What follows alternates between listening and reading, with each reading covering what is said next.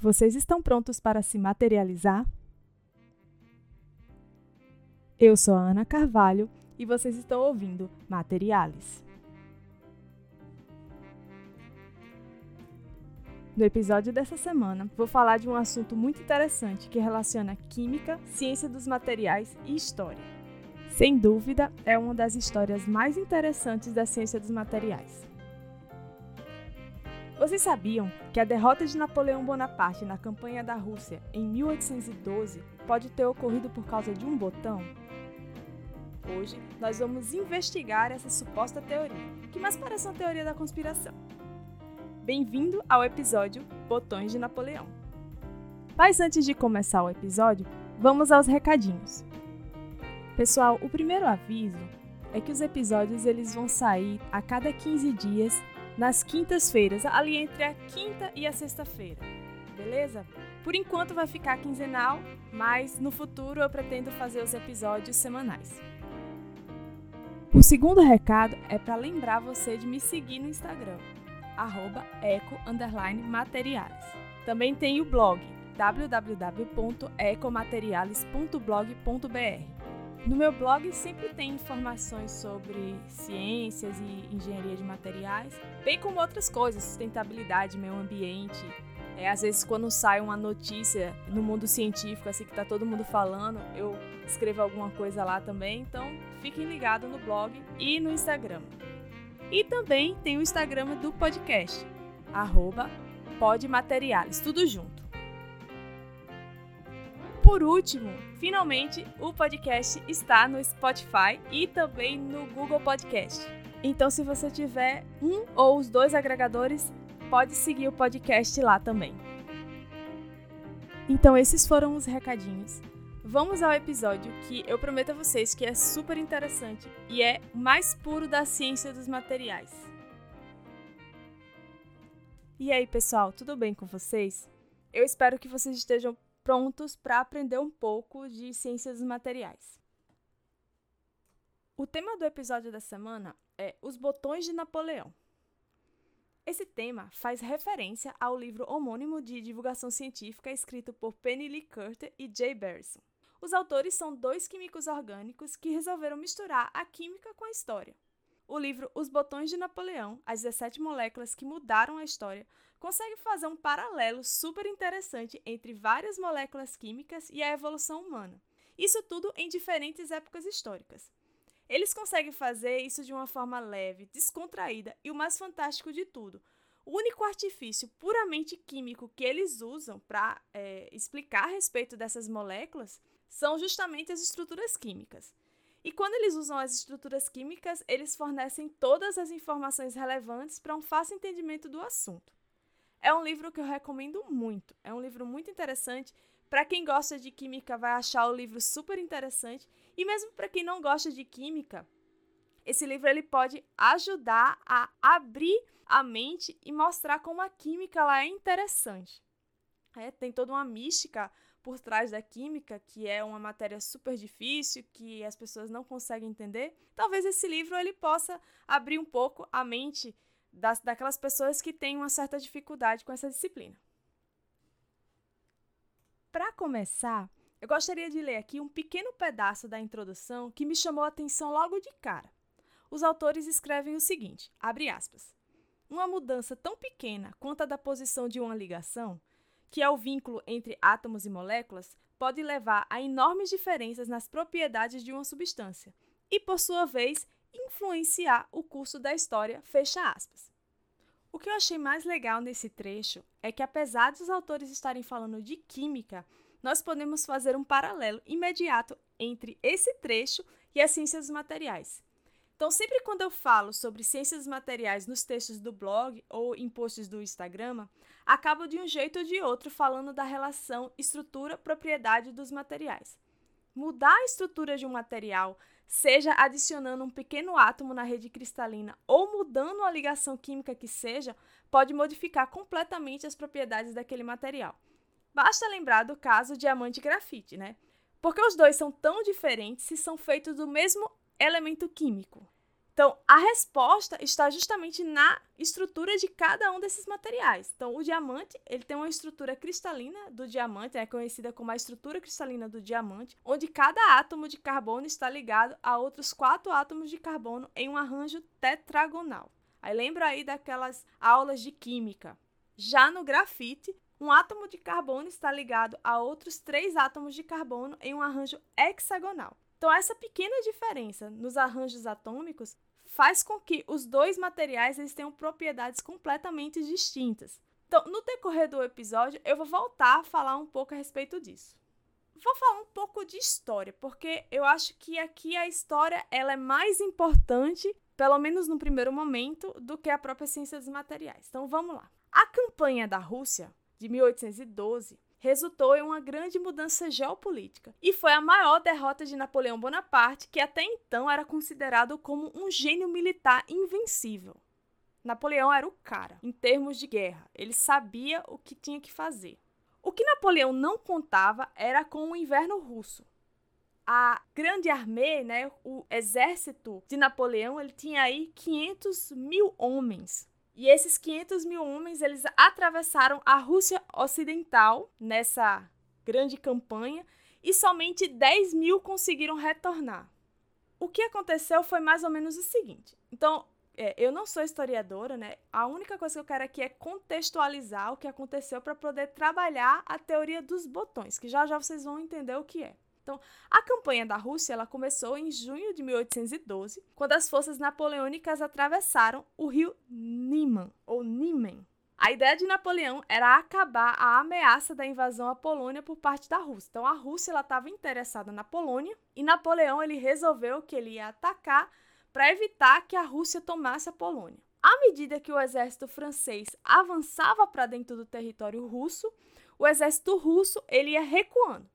Quando ele recuava, ele queimava as terras e esvaziava os vilarejos, o que ia deixando o exército francês cada vez mais sem suprimentos, né? Que o exército francês ele fazia o quê? Ele, quando ele atacava uma cidade, ele pegava os suprimentos para ir atacando outras cidades. Só que os russos, eles iam queimando esses suprimentos à medida que eles iam recuando, o que deixava o exército francês sem suprimentos. Então, no início de setembro, houve a grande batalha de Borodino, que fica nas imediações de Moscou, onde os dois exércitos se encontraram e mais de 70 mil pessoas morreram. Apesar de conseguirem tomar o campo de batalha, não foi possível derrotar o exército russo, que mais uma vez recuou. Então, os franceses conseguiram vencer a batalha de Borodino, mas eles não conseguiram derrotar o é, exército russo o exército é, russo recuou mais uma vez. E além disso, o exército francês ele não conseguia repor os soldados mortos, né? Algo que os russos eles conseguiam fazer.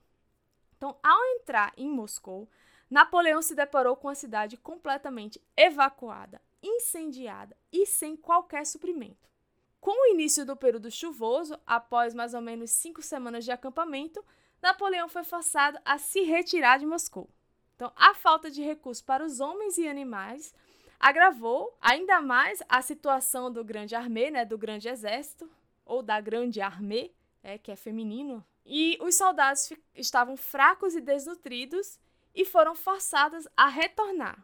Só que os russos eles fizeram de um jeito que os soldados eles foram forçados a retornar pelo mesmo caminho que eles tinham usado para chegar a Moscou. E esse caminho ele já estava completamente destruído, ele já tinha sido é, evacuado, ele já tinha sido todo queimado. Então nesse caminho também não tinham suprimentos.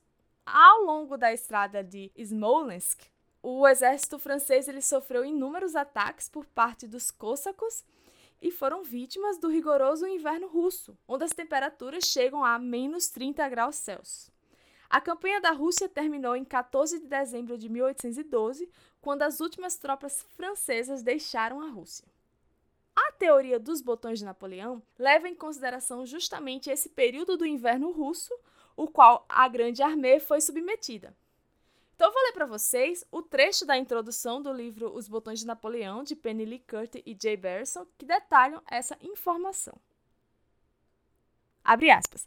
Qual a causa da derrocada do maior exército que Napoleão comandou? Porque os soldados, vitoriosos em batalhas anteriores, malograram na campanha russa. Uma das teorias mais estranhas já propostas a esse respeito pode ser sintetizada com a paráfrase de um antigo poema infantil: Tudo por causa de um botão. Por mais surpreendente que pareça, a desintegração do exército napoleônico pode ser atribuída a algo tão pequeno quanto um botão. Um botão de estanho, para sermos mais exatos do tipo que fechava todas as roupas no exército, dos sobretudos dos oficiais, as calças e paletós dos soldados de infantaria. Quando a temperatura cai, o reluzente estanho metálico começa a se tornar friável e a se esboroar num pó cinza e não metálico. Continua sendo estanho, mas com forma estrutural diferente. Teria acontecido isso com os botões de estanho do exército francês? Em Borisov, um observador descreveu o exército como uma multidão de fantasmas vestidos com roupas de mulher, retalhos de tapete ou sobretudos queimados e esburacados. Estavam os homens de Napoleão quando os botões de seus uniformes se desintegraram, tão debilitados e gélidos que não tinham mais condições de atuar como soldados? Na falta de botões, passaram a ter de usar as mãos para prender e segurar as roupas e não mais para carregar as armas. Fecha aspas. A teoria do botão de estanho é difundida por professores em salas de aula e em livros textos de química. Inclusive, eu não lembro se na versão antiga do Callister tem, mas na versão mais nova do Callister, é, logo ali na, no segundo capítulo, ou terceiro capítulo, quando ele está falando de alotropia, que eu já estou dando um spoiler aí do, do episódio, ele fala dessa teoria dos botões de Napoleão. Já vi até mesmo cientistas de material corroborando com essa teoria. Bom, no entanto, em relação a essa teoria, a maioria das pessoas que defendem essa, essa teoria, elas acabam citando o texto da Penny Lee Kurt e J. Barrison como referência. Então, vamos investigar melhor essa teoria, onde o principal suspeito é o elemento material estanho metálico. Então, basicamente, essa teoria é o quê? Que o fato de os botões de estanho das roupas dos soldados franceses terem se desintegrado fizeram com que eles não conseguissem se agasalhar corretamente no inverno russo, e isso levou a uma grande quantidade de soldados à morte em decorrência do frio intenso. Essa é a teoria. Então, primeira coisa, o que é o estanho? O estanho é um elemento químico de número atômico 50 que está no grupo 14 na família 4A, da tabela periódica, lógico. Pertence à mesma família do carbono. Então, ele é da família do carbono, né? E ele está a três posições abaixo do carbono, imediatamente acima do chumbo. Então, como vocês devem lembrar, ao descer na mesma coluna da tabela periódica, os elementos do grupo do carbono ficam mais metálicos. Ou seja, as ligações covalentes vão dando espaço às ligações metálicas. Então, o estanho, assim como o carbono, possui alguns alótropos. E aqui eu vou fazer uma pequena pausa para explicar o fenômeno da alotropia ou transformação alotrópica. Segundo Callister, a alotropia é a possibilidade da existência de duas ou mais estruturas cristalinas diferentes para uma mesma substância, em geral, um sólido elementar. Um exemplo de sólido elementar, né, que tem vários alótropos, é o carbono. Suas duas formas mais famosas são o grafite e o diamante. E o estanho, no caso, também é, sofre esse, entre aspas, problemas de alotropia. E ele tem três formas alotrópicas. Ele tem o estanho cinzento, que ocorre abaixo de 13,2 graus Celsius. Ele tem o estanho branco, que ocorre entre 13,2 graus Celsius e 161 graus Celsius, e o estanho rúmbico, acima de 161 graus Celsius. Cada um desses estanhos ele vai ter uma estrutura cristalina diferente. O que é uma estrutura cristalina? É a forma como os átomos eles estão arranjados no espaço. Normalmente, os átomos eles ocupam a mesma posição no espaço e essa posição ela vai se repetir em um longo alcance. Como é difícil explicar isso no podcast, porque é difícil às vezes visualizar, eu vou deixar a imagem das estruturas cristalinas de cada é, estanho para vocês entenderem mais ou menos como ocorre esse fenômeno da alotropia. Então, o estanho cinzento, que ele ocorre a baixas temperaturas, ele tem a mesma estrutura cúbica do diamante. O estanho branco, ele possui a estrutura tetragonal de corpo centrada. E o estanho rômbico, ele possui a estrutura rômbica. E eu vou deixar lá a imagem na descrição do post para vocês darem uma olhada. E aqui vamos nos preocupar basicamente com a mudança alotrópica do estanho branco para o estanho cinzento. Né? O estanho branco é aquele que, é, na temperatura ambiente, a gente utiliza ele. E o estanho cinzento vai ter essa mudança quando a temperatura ela for muito baixa, tipo a temperatura do inverno russo essa mudança do estanho branco para um estanho cinzento, ela vai trazer muitas informações interessantes a respeito desse elemento e pode nos ajudar a entender se realmente a teoria dos botões de Napoleão tem algum fundamento ou não. O estanho ele é um material muito interessante. Na temperatura ambiente, ele é um metal branco prateado, o qual foi muito usado na Idade Média para produzir peças metálicas como botões, tubos para órgãos, é, diversos objetos metálicos, copos, essas coisas. Atualmente, seu principal uso é em soldas, sendo o principal do tipo estanho chumbo, né? Mas essas soldas do tipo estanho chumbo, elas estão sendo, estão caindo em desuso devido à alta toxicidade do chumbo e tão, tem, vem, vem surgindo no mercado algumas soldas livres de chumbo, feitas de estanho e livres de chumbo. Uma curiosidade do estanho é que ele possui uma fórmula trópica abaixo de 13,2 graus Celsius, que é o estanho cinzento, com estrutura e propriedade completamente diferente do estanho branco.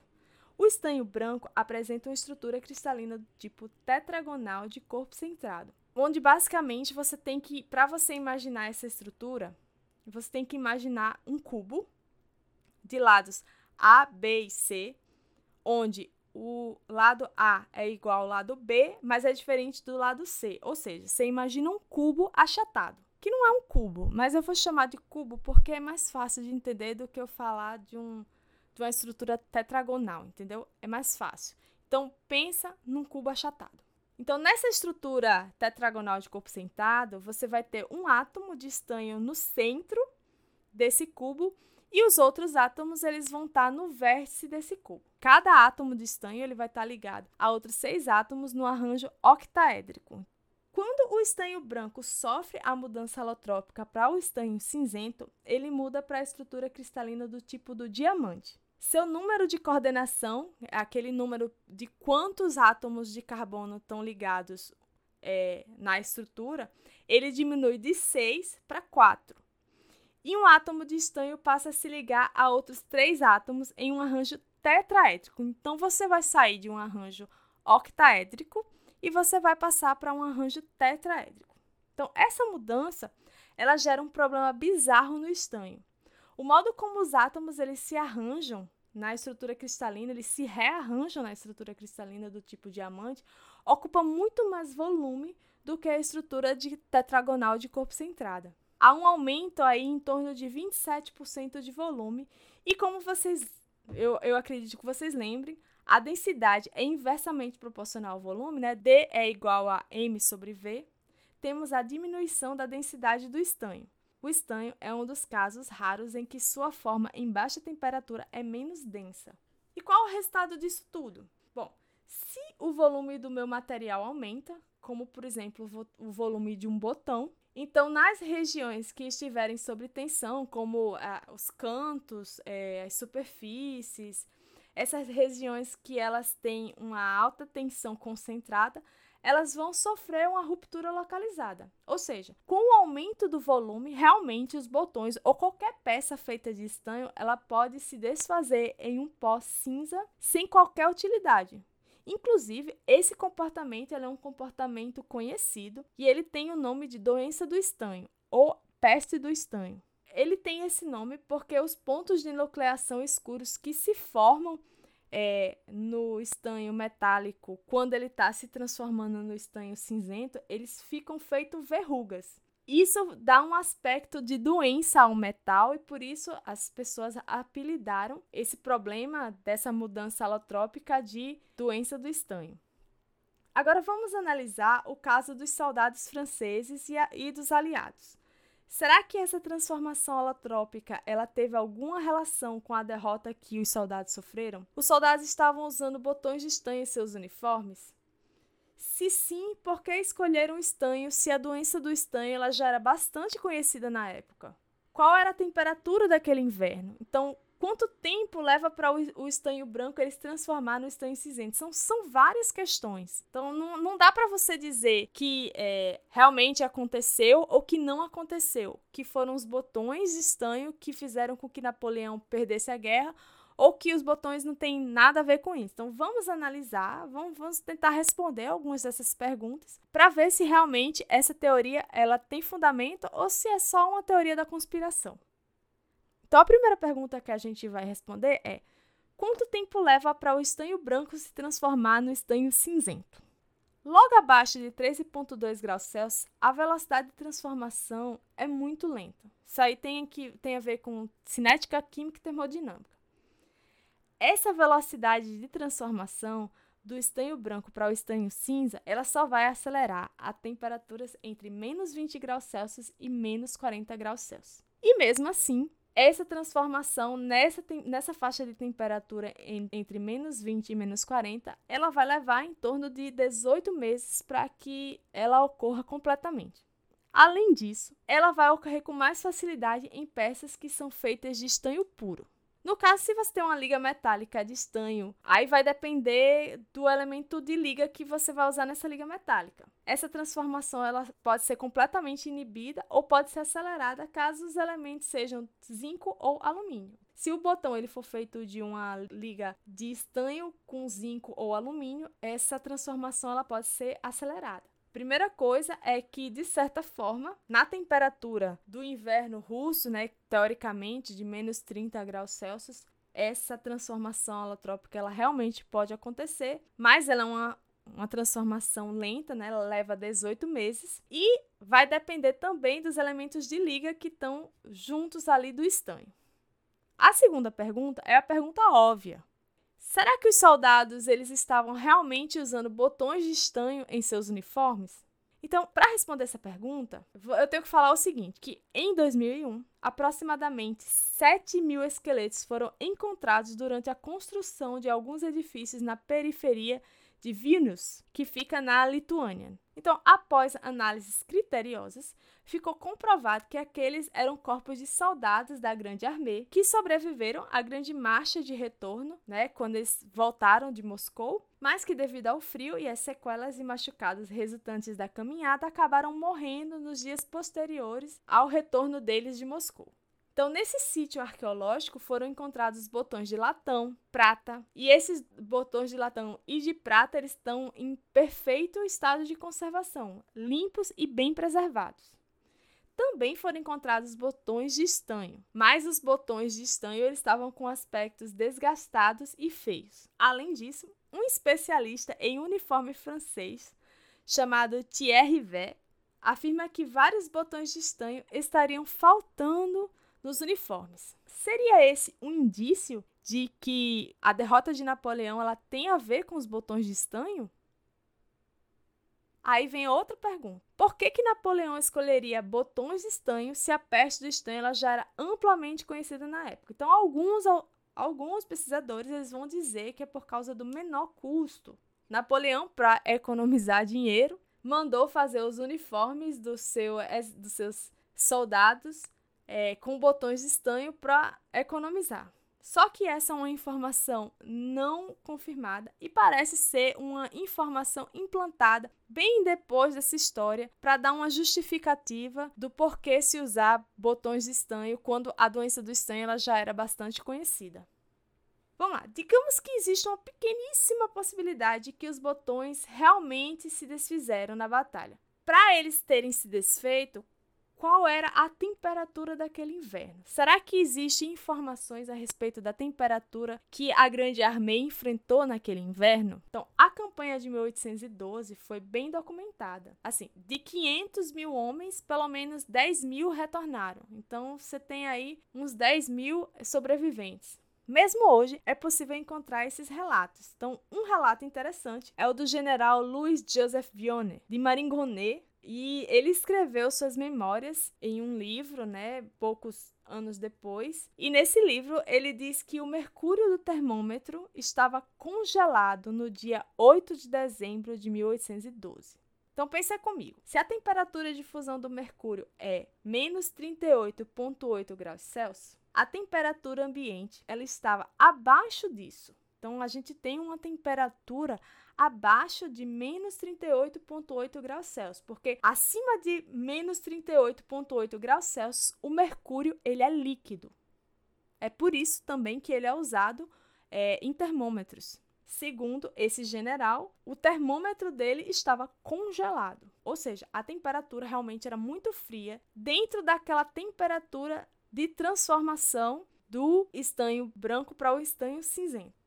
Todavia, nesses relatos desses vários sobreviventes, apesar de que nessa temperatura a transformação ela realmente fosse possível, não há nenhum relato, qualquer relato, de que os botões que os soldados usavam nos seus vestimentos, eles se desfizeram. Em nenhum texto dessa época. E quem diz isso é o Adam Zamoyski, que é um especialista que leu todos os relatos, todos os textos dessa época e escreveu o livro 1812, Napoleon's Fatal March on Moscow.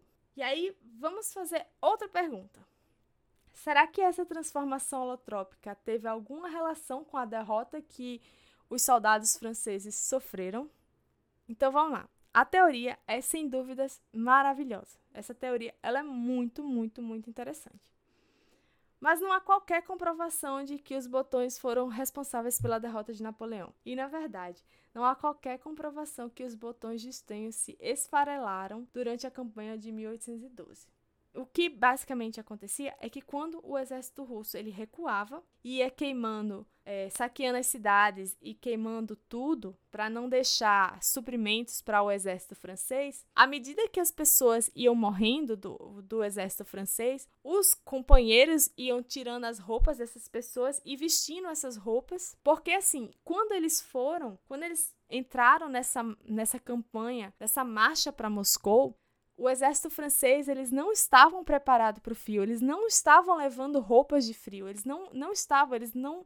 Talvez eles não tivessem ideia do inverno que eles iriam enfrentar, os que eles iriam enfrentar algum inverno. Então, eles não estavam preparados. Então, quando morria um, um, um soldado francês, os colegas pegavam as roupas e tudo, tudo que eles conseguiam, e eles iam vestindo essas roupas para tentar escapar do frio. Mas não há qualquer comprovação de que essas roupas, de que os uniformes dos soldados, eles tinham é, esses botões estanho. Na verdade, o que ia acontecendo é que eles iam. É, o que eles conseguiam, até roupa de mulher que eles conseguissem, eles botavam, que era justamente para eles se livrarem do frio intenso. O que realmente fez com que Napoleão perdesse a guerra foi essa estratégia dos russos de irem recuando e irem queimando os suprimentos, né? Não foi o primeiro exército que perdeu na Rússia por causa do frio russo. Né? Não foi o primeiro, nem foram, nem não foi o primeiro, nem foi o último. Mas de onde é que surgiu essa teoria? Então, segundo o escritor né, Lars Ostrom, que escreveu o livro The Last Alchemist in Paris and Other Curious Tales from Chemistry, o professor Ernest Cohen, que é um especialista na peste do estanho, deu uma aula em 1911 na Faraday Society em Londres sobre alotropia de metais. E nessa aula, ele contou uma história de um incidente com um botão de estanho que ocorreu com um cientista alemão durante o rigoroso inverno de São Petersburgo. O autor ele não fala a respeito do incidente, no entanto, ele acredita que foi a partir dessa história, né, contada por esse professor, e de um grande telefone sem fio, né, que se chegou a essa teoria sobre os botões e a derrota de Napoleão. Então, eu sei que é muito decepcionante saber que Napoleão não perdeu a guerra por causa de um botão. E será que não teria uma história mais interessante que realmente mostre que esse problema do, da doença do estanho, né, dessa, dessa mudança alotrópica do estanho branco para o estanho cinzento, pode ter tido alguma relação com alguma guerra? Pois eu tenho uma história que realmente essa história ela foi documentada e é uma história bastante interessante e que, ao contrário da teoria dos botões de Napoleão, essa realmente aconteceu.